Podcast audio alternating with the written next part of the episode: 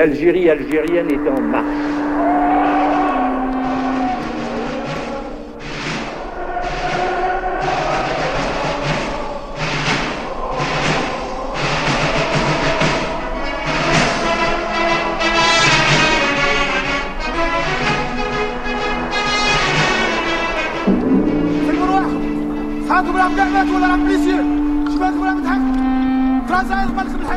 Le soldat français s'est transformé en soldat de la paix. Et conscient de ce nouveau rôle, il met sa compétence et sa foi au service de la population algérienne. En tout état de cause, le gouvernement provisoire de la République algérienne est prêt à reprendre contact avec le gouvernement français en vue de la reprise de la négociation sur des bases sérieuses. Algérie 61 À la croisée des chemins. Aurélie Luneau, Yvon Croisier. Avec Boalem Sansal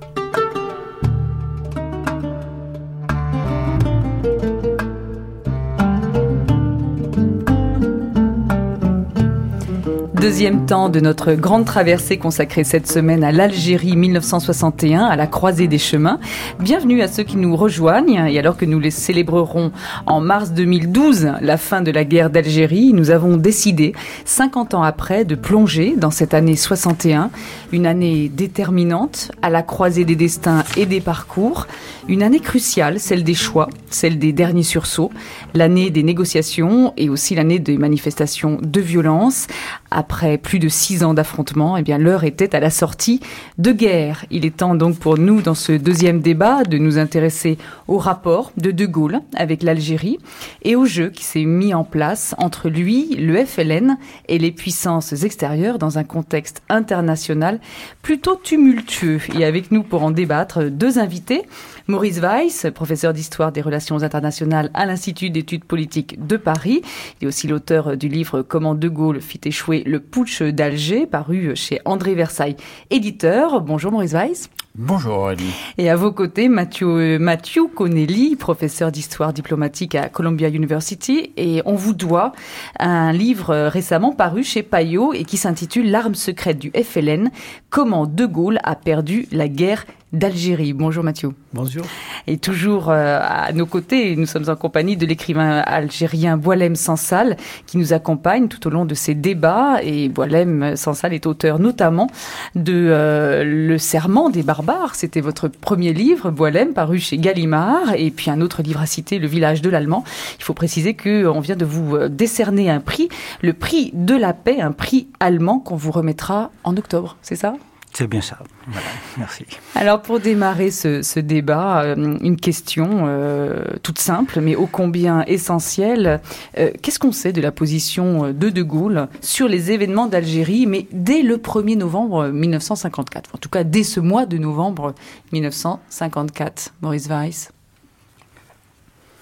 De Gaulle ne s'est pas beaucoup exprimé euh, sur l'Algérie avant de, de, revenir au pouvoir. Euh, il euh, se tenait à distance des événements politiques, il prenait position sur le régime de la quatrième République qu'il condamnait et euh, qu'il estimait incapable de résoudre quelque question que ce soit de décolonisation et en particulier de, de l'Algérie. Par conséquent, il est difficile de savoir quelle a été l'évolution de sa pensée entre 1954 et 1958, même si, évidemment, toute une série de personnes ont eu des confidences de De Gaulle et que euh, ces personnes ont évidemment rapporté ces propos qui étaient totalement contradictoires. Les uns disant qu'il fallait décoloniser, les autres disant qu'il fallait maintenir la France en Algérie. Donc finalement, il faut attendre mai 58 pour euh, véritablement avoir une, idée de la position de De, Gaulle sur cette guerre? Oui, euh, on doit même attendre juin 1958, euh, puisque c'est là qu'il va commencer sa série de voyages en Algérie et qu'il va peu à peu définir une politique qui, à mon avis, euh, n'est pas une politique définie une fois pour toutes, c'est une politique euh, qui consiste essentiellement à terminer la guerre, premier point. Deuxième point, à la terminer dans le meilleur intérêt de la France. Et troisième point, en euh, faisant en sorte que la France puisse rester en Algérie, mais sans pour autant accepter tel ou tel statut politique déterminé. Donc, euh, mon point de vue, en ce qui concerne euh, le départ, c'est une indétermination de euh, la position de De Gaulle concernant l'évolution de l'Algérie. Alors, ce qui est intéressant, Mathieu Connelly, c'est que finalement, c'est la guerre d'Algérie qui ramène De Gaulle au pouvoir et c'est l'armée aussi. Oui, c'est ça. Et en fait, à l'époque, euh, c'est-à-dire en 1958, euh, on n'a pas pensé de De Gaulle comme un partisan de la série française, pas du tout. Il était, euh, il était un peu mystérieux et Moïse a raison, il a dit des différentes choses à des différents gens. Mais ce qu'on était sûr, c'est le point que De Gaulle était assez fort pour défendre la France et ses intérêts à l'étranger. Et à 58, euh, parmi les généraux et aussi parmi les pieds noirs, on avait l'idée que le danger le plus grave pour la France est un bien bien fou diplomatique. À ce moment-là, la France était faible à l'étranger, euh, faible à cause de la guerre d'Algérie, mais aussi à cause de ses problèmes économiques. Et à ce moment-là, les États-Unis ont utilisé la pression économique euh, pour, euh, pour forcer la France euh, de faire des concessions aux Algériens. Et à ce moment-là, il a fallu de trouver quelqu'un, n'importe qui, pour défendre ses intérêts aux États-Unis et au, au, même temps à l'Union soviétique. Et c'est pour ça que De Gaulle était choisi alors des problèmes économiques euh, évoqués par Mathieu Connelly, c'est vrai qu'il faut, il faut quand même euh, préciser que cette guerre va coûter cher aussi euh, à la France. Et donc il faudra certainement trouver de l'argent à un moment que, quelque part. Euh, Bolem Sansal, vous voulez intervenir? je, je, pense qu'il faut diviser le problème en deux. Il y a l'approche de De Gaulle concernant les colonies d'une manière générale. Euh, S'agissant de, de l'empire colonial en Afrique et ailleurs, comme euh, en Asie et tout ça, De Gaulle avait des idées très claires. Il voulait, il était venu avec l'idée de décoloniser le plus vite possible. Et l'Algérie, pour lui, était un cas particulier, parce que dans l'empire colonial, l'Algérie était un cas particulier, puisque ce n'était plus une colonie, elle, avait été intégrée dans le corps même de, de la France, c'était un département euh, français, et que le terme décolonisation n'est pas adéquat. Il fallait donc inventer, c'est un divorce, c'est une séparation, c'est une déchirure, comme on a pu dire. Le terme décolonisation n'est pas adéquat et je crois que De Gaulle, euh, tout grand, De Gaulle qu'il était, les premiers temps ne savait pas trop comment euh, aborder ce problème. Et donc, euh, il lui a fallu euh, euh, rentrer dans, excusez l'expression, rentrer dans, dans, la danse, prendre, tâter le pouls des, des uns et des autres, et se garder de dire, euh, de prononcer le mot euh, décolonisation ou divorce ou, ou, ou, le temps de préparer les esprits à, et, que lui-même se fasse une euh, une idée de, de, de, de, son propre projet. Quoi. Maurice Weiss, alors face au, au sentiment exprimé par euh, Boilem Sansal et ce ressenti euh, tel qu'il l'exprime, est-ce que on, vous, vous êtes d'accord? Je suis euh, globalement d'accord avec ce que vient de dire Boilem Sansal. Euh, je, je, pense également que euh, le problème algérien était beaucoup plus grave et beaucoup plus mm. complexe à résoudre que tous les autres que la France avait à résoudre à ce moment-là, et que euh, euh, il y avait un certain nombre de freins euh, qui empêchaient une personnalité, fut-elle de Gaulle, de d'arriver à résoudre ce problème. Il lui a fallu tout de même quatre ans pour sortir la France de la guerre d'Algérie, euh, c'est-à-dire autant de temps que la quatrième République avait euh, essayé d'y arriver en échouant, puisque c'est à ce moment-là que euh, De Gaulle est arrivé au pouvoir. je voudrais rebondir, si vous voulez bien, allez-y. sur ce que disait Mathieu à propos de du Dien Bien Phu diplomatique. Je crois que c'est un point essentiel et je, je, crois en effet qu'il faut bien rappeler pour les auditeurs que Dien Bien Phu, en 1958, c'était extrêmement proche. C'était il y a quatre ans. Cela avait retenti euh, aux oreilles des Français, euh, cette défaite, et par conséquent, euh, le fait, l'idée que tout d'un coup la France puisse aboutir à une défaite comme celle de Dien Bien Phu, bouleverser les consciences françaises. Alors, il ne s'agissait pas... Les consciences et l'armée aussi. Mais j'allais y venir.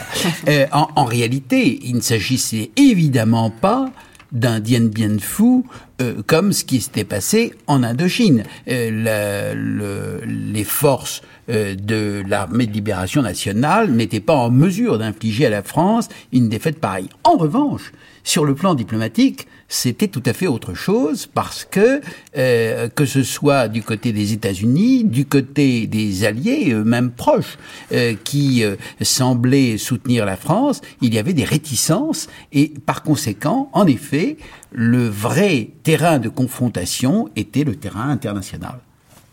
Alors avant d'aller quand même sur le terrain international, quelques précisions euh, sur euh, sur la politique qu'il va euh, qu'il va proposer hein, face à cette guerre d'Algérie. Donc tout d'abord il y a la paix des braves.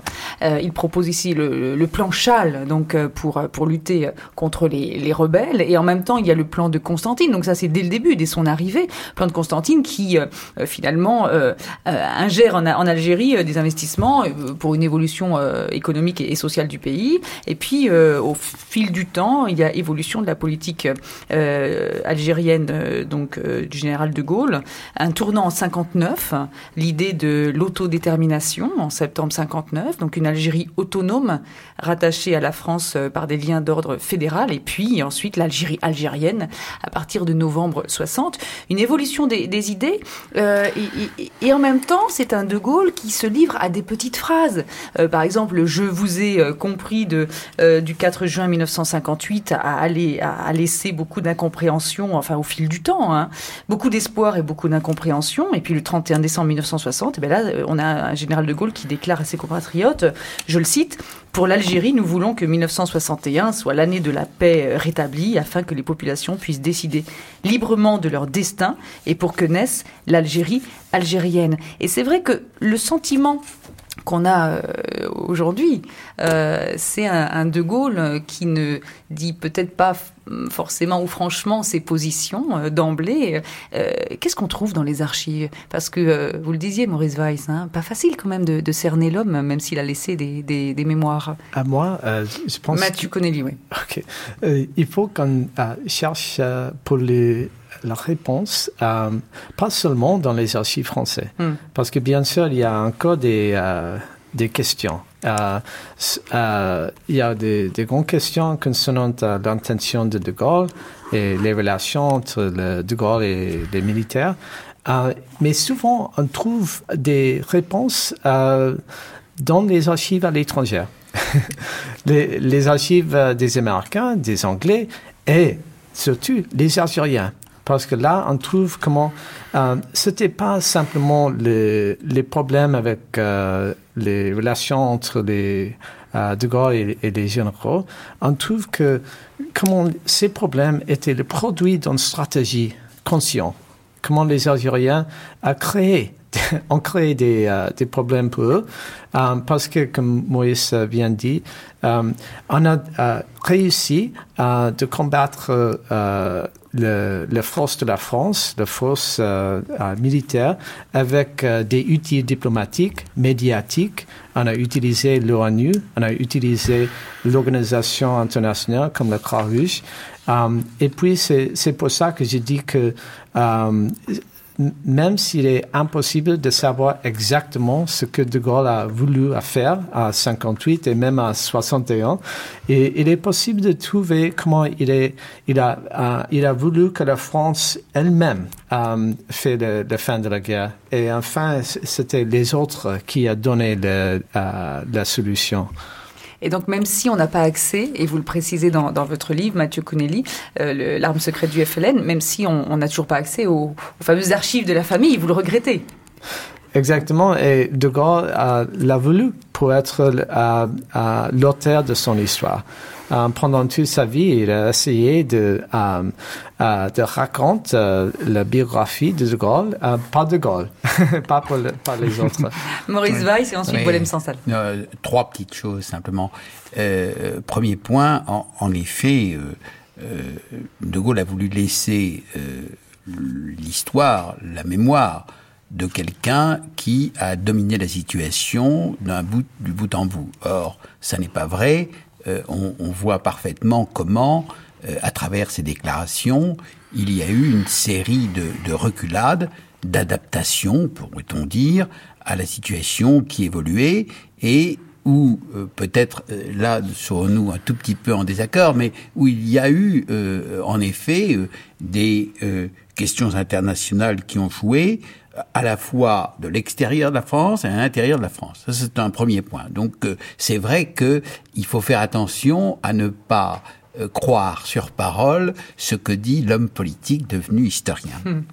Deuxième point, euh, les peut-être que lorsque Matthew Kennelly a écrit son livre, les archives euh, de la famille de Gaulle, de la famille de Gaulle qu'on appelle de la famille de Gaulle, mais en fait ce, n'est pas les archives de la famille de Gaulle, c'est les archives de Gaulle euh, que euh, le fils du, du général, l'amiral Philippe de Gaulle, ne voulait pas laisser consulter et qui sont maintenant euh, disponibles. Je les ai utilisées pour le livre sur le, le putsch. Euh, et elles sont en effet absolument passionnantes. Il y a des, des choses fascinantes sur euh, tout cela. Et par conséquent, on peut maintenant tout à fait les utiliser, ce n'est pas un, un problème. Est-ce que ça, juste une petite question à Maurice Weiss, est-ce que ça vous a apporté euh, des éléments nouveaux? Parce que ce que vous racontez aussi dans votre livre, donc comment De Gaulle fit échouer, échouer le putsch d'Alger, euh, vous dites à un moment euh, dans l'introduction que euh, vous avez mené non seulement un travail d'historien, mais on a presque le sentiment que vous vous êtes retrouvé dans un, dans un film de, de suspense, oui, avec absolument. la rencontre d'un oui. haut fonctionnaire de la préfectorale oui. le 4 novembre 1983. Vous pouvez nous raconter ça? Oui.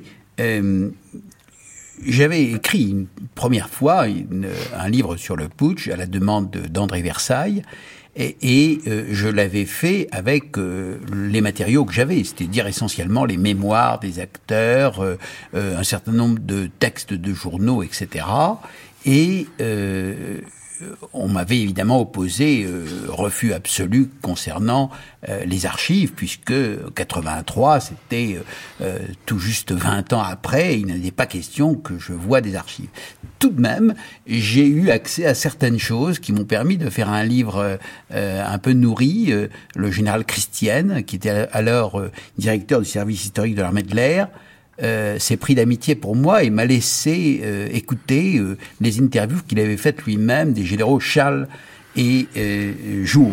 Et c'était absolument passionnant parce que c'est comme ça que j'ai pu les utiliser sans le dire, euh, sans dire d'où ça venait. Et puis, quand le livre est sorti, comme d'ailleurs pour euh, l'édition euh, de 2011, j'ai eu des tas de réactions de gens qui m'ont dit euh, mais vous savez, je pourrais vous parler. Mais, euh, et c'est ce à quoi vous faites allusion, un haut fonctionnaire qui était en Algérie à ce moment-là, en fait un préfet, euh, m'a dit, je ne demande pas mieux que de vous raconter comment j'ai vécu le putsch, mais à une condition, c'est que euh, vous ne m'enregistriez pas et que vous ne citiez pas.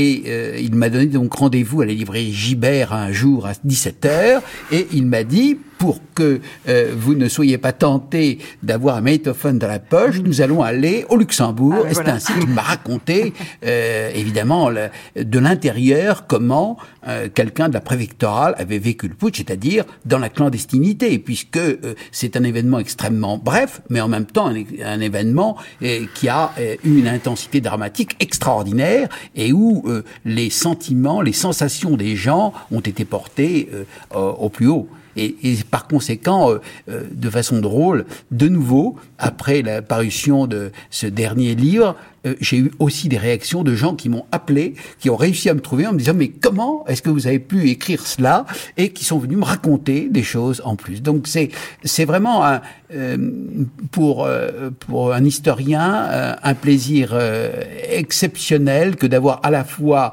des archives nouvelles et puis des témoignages qui euh, corrobore ce qu'on a pu voir. Voilà. sans salle. Vous vouliez réagir Oui, non, l'expression bien bien fou euh, diplomatique. Euh, euh, moi, je pense que le contexte d'aujourd'hui est plein d'enseignements. Le printemps arabe, voilà, un, événement s'est produit en Tunisie, et puis très vite, ça a gagné tout le monde arabe, et c'est en train de gagner l'Europe, c'est en train de changer la géostratégie mondiale. Eh ben, à cette époque, c'est ce qui se passait en Algérie. Euh, euh, donc une guerre de, décolonisation, comme il y en avait plein, mais ça a provoqué euh, quelque chose à l'échelle mondiale. On a eu tout d'un coup un mouvement de libération africain donc, qui a donné naissance à l'Union africaine, l'OUA, euh, c'est la création des non-alignés. Euh, les Américains aussi qui ont pris conscience qu'ils pouvaient jouer un rôle, alors qu'ils étaient très isolationnistes avant que euh, ils pouvaient. Et alors, lorsque De Gaulle est arrivé au pouvoir, il, il s'est trouvé alors que au départ l'équation était algéro-française purement algéro-française, tout d'un coup, c'était une équation internationale, ouais. extraordinairement complexe. Et, et, le, et le FLN, alors je suis d'accord avec vous, a su... Euh, avec vous, c'est Mathieu Connelly. A su utiliser ça. Puis à Bondog, ils ont fait voter des, des résolutions. L'Algérie euh, est entrée dans le mouvement des non-alignés, le panarabisme également, l'Afrique. Et donc, euh, le monde était en train de changer déjà à cette époque. Et, euh, et donc, du coup, De Gaulle, pour lui, la question, l'équation algéro-française, elle était secondaire. Complètement secondaire. Mathieu Connelly, c'est ce que vous mettez en lumière dans, votre livre, c'est que finalement les luttes les plus décisives euh, de la révolution algérienne se sont déroulées sur euh, la scène diplomatique et internationale. Alors tout ça, ça se jouait où? À l'ONU?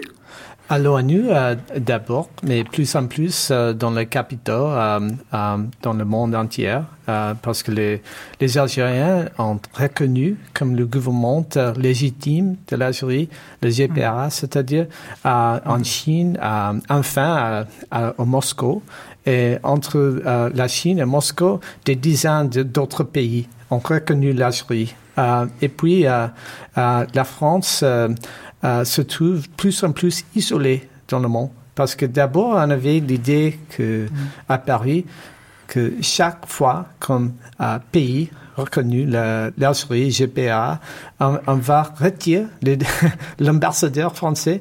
Mais enfin, il était impossible. Parce que si on essaie de lutter contre les Algériens dans le champ diplomatique comme ça, ce, ça aura été la France qui sera mm. isolée dans le monde et pas l'Algérie, pas le, mm. le GPA.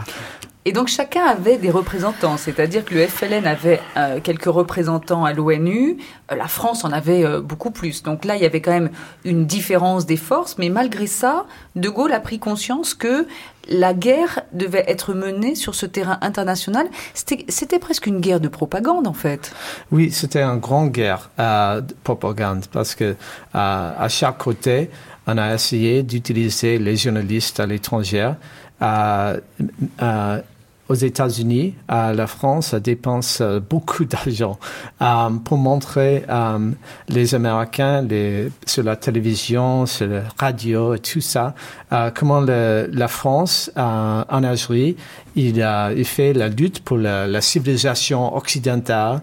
On a décrit les Algériens comme des dirigeants du monde islamique et on a dit que c'est plutôt comme un choc de civilisation. C'était la phrase euh, de la ministère des Affaires étrangères à l'époque. Um, et on a euh, on a essayé um, de euh, d'avoir l'appui des alliés et surtout, surtout les, les, Européens pour dire que la France euh, n'est pas simplement un, un pouvoir colonial, euh, on a essayé de montrer comment la France a fait la lutte de toute la civilisation occidentale.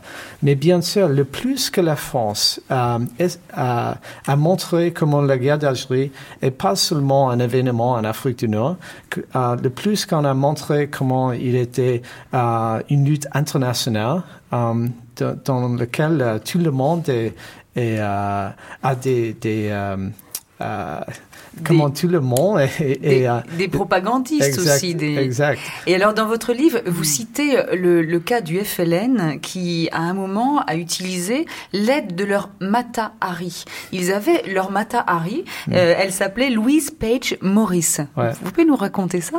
Oui, euh, elle est bien connue parmi les les Algériens à New York.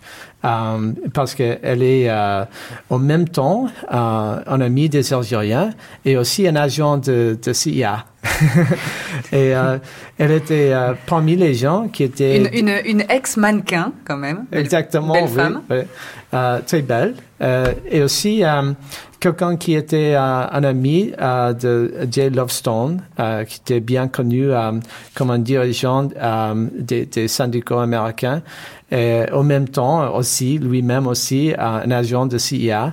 Et puis, c'était par des, des manières comme ça, comment le CIA a commencé de donner d'argent et beaucoup d'autres choses euh, aux rebelles.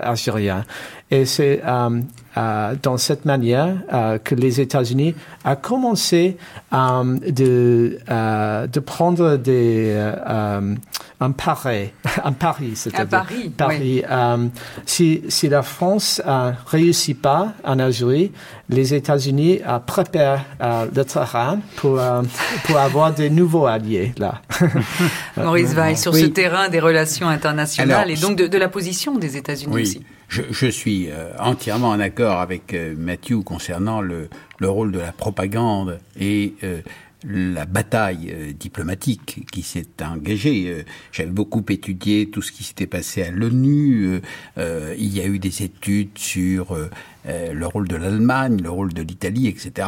Et c'est vrai que de ce point de vue-là, il y a eu un, un vrai combat engagé sur le terrain international euh, sur lequel euh, la France aussi avait des atouts et qu'elle a fait valoir d'une toute une série de, de, façons. Et voilà. Alors par euh, exemple, les atouts de la France, c'était quoi? Alors, ben, par exemple, elle a beaucoup joué, puisqu'il s'agissait de l'ONU, il s'agissait par conséquent de vote. et il faut bien comprendre que quand il y a vote, il faut regarder où sont les différents poids de votants. Les, les poids, c'était euh, à un moment où l'ONU ne comportait pas encore beaucoup d'États qui sont devenus indépendants depuis euh, ce moment-là. C'était les, les, les, États d'Amérique du Sud. Et euh, il y a eu toute une série de d'émissaires français qui sont allés en Amérique du Sud pour essayer de d'avoir les voix des 20 États, et parce que ça comptait. 20 États sur le nombre d'États, je crois que c'était à ce moment-là 75 ou 80, ça comptait. Par conséquent, euh, la France euh, voulait peser et a envoyé des émissaires particulièrement là. Mais euh, je voudrais dire aussi une autre chose concernant le, point de la civilisation occidentale.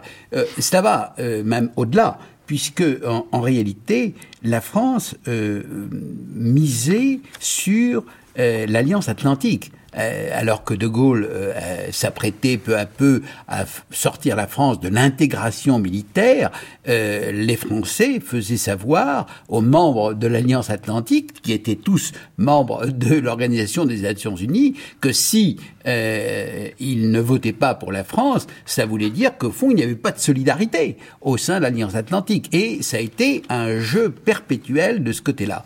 Mais alors, si vous permettez, c'est un point sur lequel nous sommes un tout petit peu en désaccord. Je crois que... Euh, Il en faut. Euh, oui, oui. Euh, le, le, fond de la question, c'est est-ce que De Gaulle a été conduit à perdre sur le plan diplomatique ou est-ce qu'il a fait en sorte que euh, voyant euh, que euh, les choses n'allaient pas comme il le souhaitait, vous avez cité le plan de Constantine, le plan Chal, etc., au fond, pour lui, ce qui, euh, ce qui comptait avant tout, c'était de rendre à la France son rang dans le monde, son indépendance nationale, etc. Et que dans ces conditions-là, euh, l'Algérie devenait de plus en plus un poids épouvantable qui ne rapportait rien et au contraire qui était euh, un, un, un, boulet. Une épine même. À un moment, vous citez, Maurice, vous citez De Gaulle hein, et qui dit la guerre d'Algérie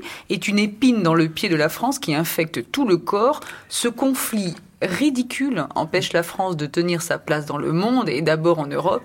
Il faut ramener la France au vrai problème, ne pas laisser gaspiller outre-mer mhm. substance, énergie et argent. Donc il l'exprime à l'époque. C'est un véritable tournant.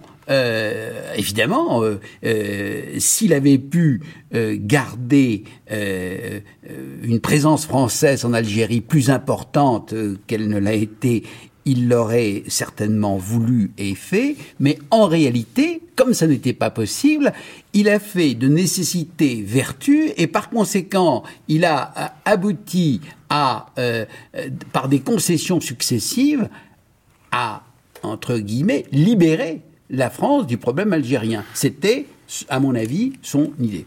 Et ce que vous dites, euh, qui est très intéressant, parce qu'on sent ce De Gaulle en campagne internationale, et euh, vous dites qu'au cours du printemps 1960, il reçoit Nikita Khrouchtchev, il se rend en visite officielle en Grande-Bretagne, va au Canada, il va mm. aux États-Unis, il est l'hôte de la conférence euh, au sommet de Paris le 16-17 mai, des quatre grands, etc., etc. Et c'est vrai qu'on on, le sent là faire son propre lobbying pour peut-être faire passer la grandeur de la France donc au premier plan.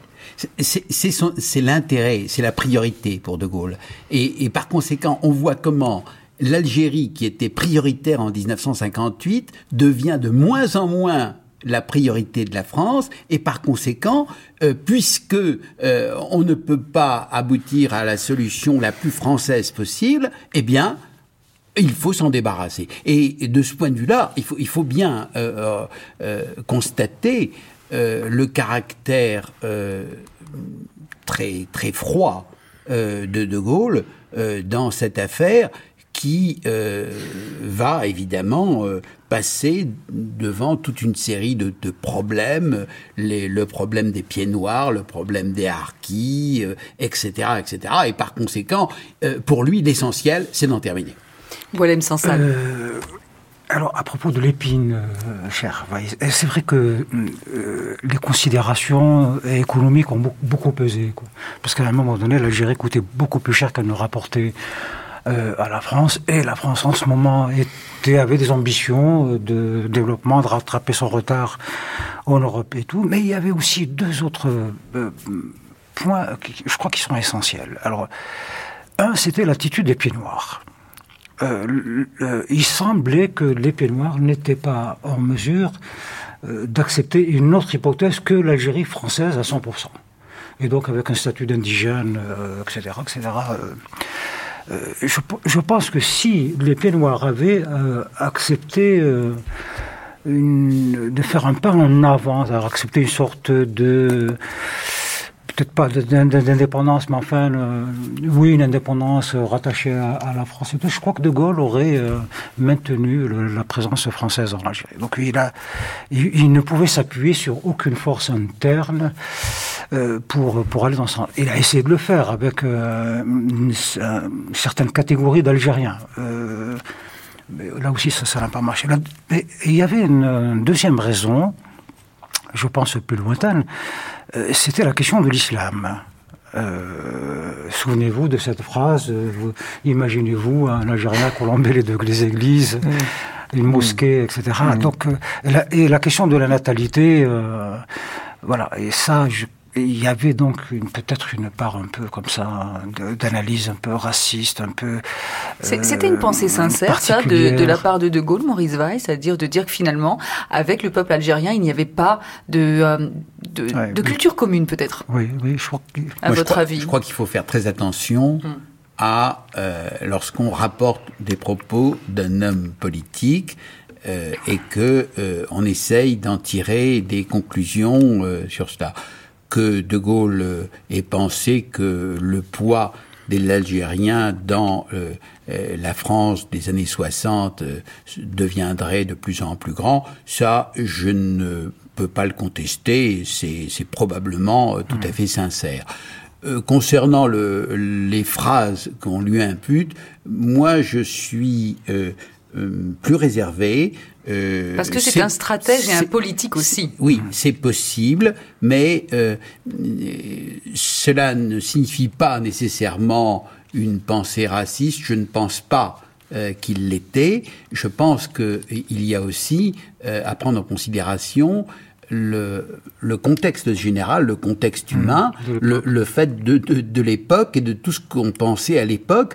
Et, et, et, De Gaulle, euh, même De Gaulle ne peut pas être séparé de son contexte. Mmh. Tout à fait, tout. Mathieu Connelly, euh, c'est un homme euh, qui, est, enfin, qui est double. En tout cas, euh, il ressort de, cette relation entre De Gaulle et la guerre d'Algérie. Il ressort de, ce rapport-là un homme quand même qui a une responsabilité personnelle. Vous le dites, il fait aucun doute que la politique en Algérie, elle, elle, elle, tient à la responsabilité personnelle de De Gaulle. Et vous citez une phrase de Stanley Hoffman qui dit qu'une politique étrangère, enfin, que c'était une politique étrangère qui était l'expression de la vision, de la volonté et du sens de l'État d'un seul homme. Vous précisez d'ailleurs que il dit je 500 fois au cours de 46 discours radiodiffusés. Voilà, donc le compte a été fait. Euh, et en même temps, De Gaulle, on le sent euh, pris dans ce jeu international euh, et, et, envisager une guerre aussi sur le terrain international. On a du mal à imaginer De Gaulle euh, face à un diktat de l'ONU, parce que c'est quand même pas le genre de l'homme non plus. Oui, mais quand même, si on euh, travaille dans les archives, surtout les archives de la ministère des Affaires étrangères, euh, on est frappé euh, comment De Gaulle était euh, si obsédé avec ce qui se passe à l'ONU. Et euh, il a montré de temps en temps, plusieurs des fois, euh, le colère avec euh, comment euh, pas seulement les États-Unis et l'Angleterre, mais aussi euh, les petits pays. Comment ils, ont voté contre la France à, New York. Mais qu'est-ce qu'ils pouvaient craindre? C'est-à-dire que l'ONU pouvait décider de l'avenir de l'Algérie? À chaque année, à New York, il y avait un, euh, un examen, euh, euh, un examen entre les deux côtés pour montrer qui a gagné l'appui d'autres pays. Et puis, si la France réussit pas d'avoir l'appui, surtout de, ses alliés, il montre comment la France commence de, perdre son influence à la monde, au monde. Même si De Gaulle euh, euh, se concerne pas avec euh, l'opinion des, des, autres pays, quand même, euh, il était important à lui de montrer comment la France était encore une grande puissance, même à l'ONU. Ah. Oui, si, Maurice si vous permettez, euh, Mathieu a tout à fait raison de, de montrer l'importance de l'ONU. Il, il, faut bien dire que cette période de l'ONU est une période assez épouvantable pour les puissances occidentales, puisque c'est la pleine période de la décolonisation. Oui. Euh, il faut pas oublier qu'on est en pleine déconfiture du Congo, euh, du Congo belge, et par conséquent, euh, et, et, et, du fait que les puissances de l'autre bloc, c'est-à-dire l'Union soviétique, en profitent pour euh, euh monter euh, le, le, monde entier contre les États-Unis, la France, la Grande-Bretagne, etc. Et, et puis, conséquent... et, puis pour juste petite précision, Maurice Weiss, puisqu'on se préoccupe aussi dans cette série de l'année 61, l'année 61, c'est quand même la baie des cochons, c'est Cuba, oui. c'est la crise avec Cuba, mmh, et c'est aussi le mur de Berlin édifié oui. pendant l'été 61. On, est en, pleine guerre froide et par conséquent l'Union soviétique en profite à tous les euh, coups et, et, par conséquent à l'ONU c'est aussi un combat euh, de décolonisation. Et dans cette affaire-là, De Gaulle d'un côté euh, considère que l'ONU euh, se, se, déconsidère euh, en prenant position de cette façon-là, mais de l'autre côté, Mathieu a tout à fait raison de, de montrer l'importance de cela. Chaque année, lorsque la question algérienne est invoquée à euh, l'Assemblée générale de l'ONU, la France perd des voix, perd des appuis, et même on va aller vers euh, euh, ce qui est, est redouté évidemment, c'est l'idée que l'ONU puisse organiser un référendum en Algérie. C'est-à-dire que c'est exactement le contraire de ce que euh, De Gaulle pourrait euh, voudrait euh, que euh, on vienne s'occuper des affaires de la France euh, en France. Parce que pour De Gaulle, jusqu'en 1962, l'Algérie, c'est la France, tout de même. Et par conséquent, il n'est pas question qu'on vienne s'occuper. De ce point de vue-là, l'intérêt national, l'indépendance nationale pour De Gaulle compte énormément. Et, et en effet, de ce point de vue-là, euh, l'immixtion de l'ONU est euh, très grave. Et euh, elle peut aller en effet jusqu'à l'organisation, c'est ce, qu'il demande, l'organisation d'un référendum pour que les Algériens disent s'ils euh, veulent le maintien de la France ou non. C'est ça. Finalement, c'est lui qui va l'organiser au début euh, du mois de janvier 1961. il a, organise il a cette, ce le référendum génie, sur Il a l'autodétermination. ce génie de retourner les armes qu'on pourrait utiliser contre lui euh, en fonction de ce qu'il euh, essaye de, de faire. Et de ce point de vue-là, tout à l'heure, Boalem Samsal avait eu, euh, lancé l'i- l'idée de l'armée. Il faut bien savoir que De Gaulle a non seulement contre lui une majorité de pieds noirs, pas tous, mais et, et, et puis une partie importante de l'armée qui ne veut pas d'une autre solution que le maintien de la France en Algérie. Et de ce point de vue-là, De Gaulle a beaucoup de mal, contrairement à ce qu'on a dit, euh, même s'il est militaire, il a énormément de mal à, euh, imposer ses idées à l'armée. C'est ces militaires qui donc l'avaient ramené au pouvoir et ces militaires euh, auxquels il demande euh, bah, d'organiser sur le terrain euh, ce référendum. Alors le résultat du référendum de janvier 61 sera oui pour l'autodétermination à 69%. Il y a aussi la métropole hein, qui vote et avec plus de 41% d'abstention en Algérie quand même. Alors dans cette année 61, euh, Maurice Weiss, c'est l'année du putsch. Le 22 avril 1961 à 7 heures du matin, annoncé par sur la radio, sur les antennes de radio Alger, un, un moment crucial qui va jouer sur l'issue de la guerre. En un mot, comment on en est arrivé là? Les, militaires, euh, en particulier toute la partie euh, euh, des unités d'élite de l'armée qui étaient censées mener le combat contre les forces les plus importantes de l'armée de libération nationale, considéraient que la guerre pouvait être gagnée et que même il y avait un certain nombre de euh, euh, d'éléments qui montraient combien les forces de la LN étaient en train de se scinder, de se fractionner.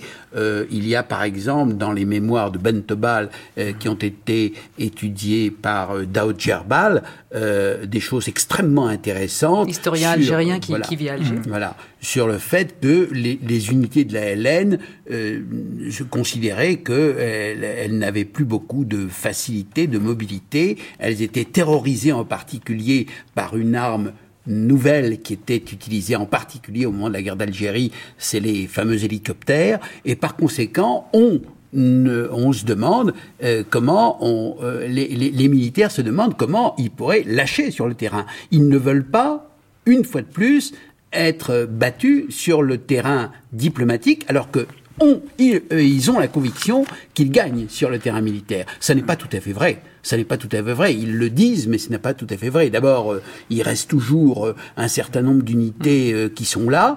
Il y a les terroristes, et puis il y a euh, cette idée de l'indépendance qui euh, euh, a, a- fini par prendre corps dans la masse algérienne et qui fait que les Algériens, dans leur majorité, euh, sont contre euh, le maintien de la présence française, du moins telle qu'elle s'était. Si bien que euh, on va voir monter cette espèce de euh, colère des unités d'élite, en particulier parachutistes, etc., contre la politique du, général de Gaulle, qui est une politique euh, dont il croyait qu'elle allait les mener à la victoire et qui, en définitive, va les mener à abandonner sur, sur le terrain, puisque de concession en concession, on voit que ça n'est plus le maintien de la présence française en Algérie, mais au contraire, euh, la fin de la présence française en Algérie. Et c'est cela qu'ils ne veulent pas. Donc il y aura à plusieurs reprises un certain nombre de mouvements des militaires contre euh, le, euh, le pouvoir politique.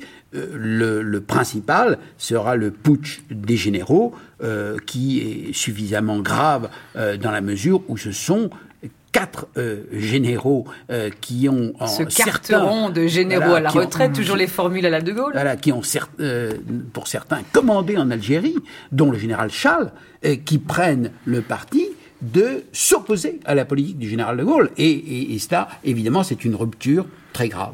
Mathieu Connelly. Ah, oui, et en fait, euh, à ce moment-là, euh, on avait l'idée que peut-être les États-Unis, et pour les, euh, les généraux, euh, il y avait des rumeurs, et on dit que même De Gaulle euh, accroît ces, ces rumeurs. Euh, il y avait des conversations avec les Américains euh, très âpres à ce moment-là. Et c'est une grande ironie parce que il y a il y a quatre ans, euh, c'était les Américains qui étaient pour les Algériens, pour les rebelles, et pour ça, euh, les généraux étaient pour De Gaulle. Et maintenant, c'était De Gaulle euh, qui a cru que les généraux avaient la- l'appui de CIA. Mais c'était la folie, parce que surtout à ce moment-là, les États-Unis étaient impatients de voir la fin de la guerre d'Algérie. On a bien compris que c'était De Gaulle qui était le seul dirigeant français qui a le, euh, l'influence, la légitimité pour, euh, pour finir la guerre.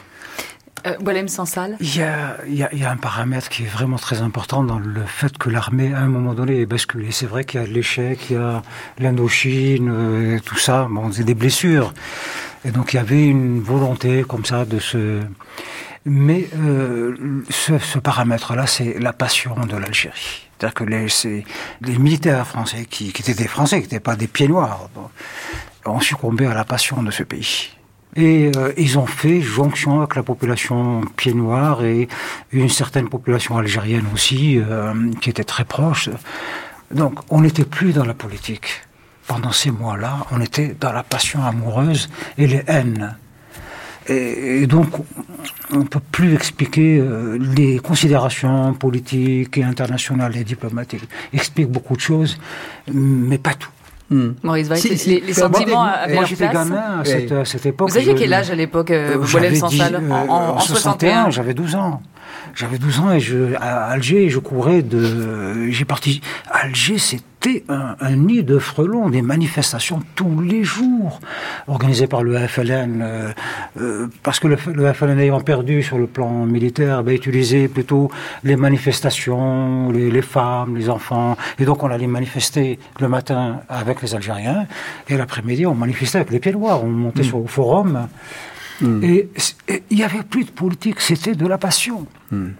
Et même Paris a succombé à la passion. Paris bruissait de, de, de, de la complotite. Maurice Weiss. Je, je ne suis Oui, pas oui, absolument oui d'accord que, euh, euh, du point de vue de l'armée, euh, euh, il y ait eu. euh, euh, vous, vous avez évoqué, vous avez parlé de- d'amoureux. Euh, c'est, à mon avis, c'est un peu plus euh, nu- nuancé euh, que l'armée euh, française se soit euh, entichée de, l'Indochine, sans aucun doute. Il y a eu une passion des militaires français pour l'Indochine, sans aucun doute. En ce qui concerne l'Algérie, c'était tout petit peu différent. D'abord, il, il faut pas oublier que beaucoup de ces militaires, en particulier les militaires de carrière, avaient épousé des filles de pieds noirs. Et par conséquent, euh, s'il y a quelque chose d'amoureux dans euh, cette affaire-là, c'est cela. C'est les liens tissés entre les militaires euh, français et la population des, des pieds noirs. Mais à mon avis, ce qui a beaucoup plus porté du point de vue de- des militaires, c'est au fond le fait que, et ça on ne peut pas ne pas euh, euh, leur rendre hommage de ce point de vue-là, euh, on leur a demandé, on leur a dit, euh, chaque fois qu'il y avait un référendum ou des élections, vous allez euh, prêcher sur le terrain pour dire aux Algériens que la France restera en Algérie. Vous, euh, nous, euh, nous faisons le serment de, de rester en Algérie. Alors, évidemment, De Gaulle disait non, euh, pas question de serment, etc. Mais quand on est sur le terrain, il faut dire oui ou non. Et c'est ce que les militaires ont fait. Et par conséquent, ce qu'ils reprochaient à De Gaulle, c'est de les avoir fait s'engager en, Algérie auprès de la population algérienne et ensuite de le laisser tomber. Un combat comme celui de Noix de Saint-Marc, c'est extrêmement euh, net et frappant.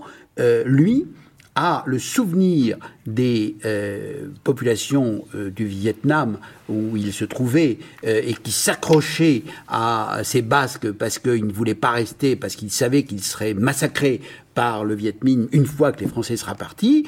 Et mutatis mutandis, les militaires français, lorsqu'ils se rebellent contre l'autorité politique, disent euh, à l'autorité politique, mais vous ne vous rendez pas compte de ce que vous faites, vous nous avez demandé de, nous engager auprès des Algériens, il y avait, il ne faut pas l'oublier de ce point de vue-là, plus d'Algériens dans l'armée française en 1961 que d'Algériens dans les troupes de l'ALN. Il ne faut pas oublier ça. Par conséquent, euh, il faut bien se rendre compte que du point de vue de, des militaires français, des responsables militaires français, il y avait aussi une question d'honneur, de serment, qui, et, et, par conséquent, ils ne voulaient pas être parjurés.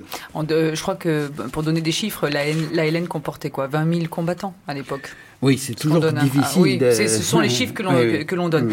Euh, moi, j'ai une question euh, très précise concernant euh, ce De Gaulle, parce qu'au moment du putsch, il y a le désarroi dans la métropole. Mais est-ce que comment lui réagit? Parce qu'au fond, ce putsch, c'est une chance incroyable pour lui. Ça va précipiter l'issue de la guerre. je, ne crois pas qu'on puisse. Le, il y a eu un, un ouvrage, il y a eu un, euh, une hypothèse euh, disant que c'était même lui qui avait téléguidé le putsch hmm. pour pouvoir se débarrasser de l'armée. C'est faux. Hmm. C'est totalement faux. Qu'il en ait profité, que l'occasion était bonne pour euh, saquer l'armée, pour la faire rentrer dans le rang, sans aucun doute. Mais dans un premier temps, il faut bien savoir que l'État a été ébranlé. De Gaulle lui-même euh, toujours euh, prêt euh, dans son caractère cyclotimique à, à voir le côté pessimiste des choses, sentait que tout se dérobait. Bernard Tricot, qui était son conseiller pour les affaires algériennes, raconte, il m'a raconté que à un moment donné, à l'Élysée, eh bien, on avait, on ne sentait plus la situation en main. Par conséquent, je crois qu'il faut bien se rendre compte que pendant trois jours euh, la, France a été tenue en haleine par ce qui se passait. Alors évidemment, euh, euh, les, les, putschistes avaient très mal préparé leur affaire, etc., et ils allaient s'effondrer très rapidement. Il n'empêche que ça a été une commotion extrêmement importante qui a permis à De Gaulle, en effet, de, faire rentrer l'armée dans le rang. Mais ça n'était pas voulu, ni téléguidé. Mmh. Mathieu Connelly, euh, en même temps euh, qu'il y a le putsch, en tout cas dans cette année 61, c'est aussi euh, l'année des négociations. De Gaulle négocie avec le GPRA, en tout cas son gouvernement. Et, là, les négociations vont d'échec en échec, hein, déviant à Lugrin.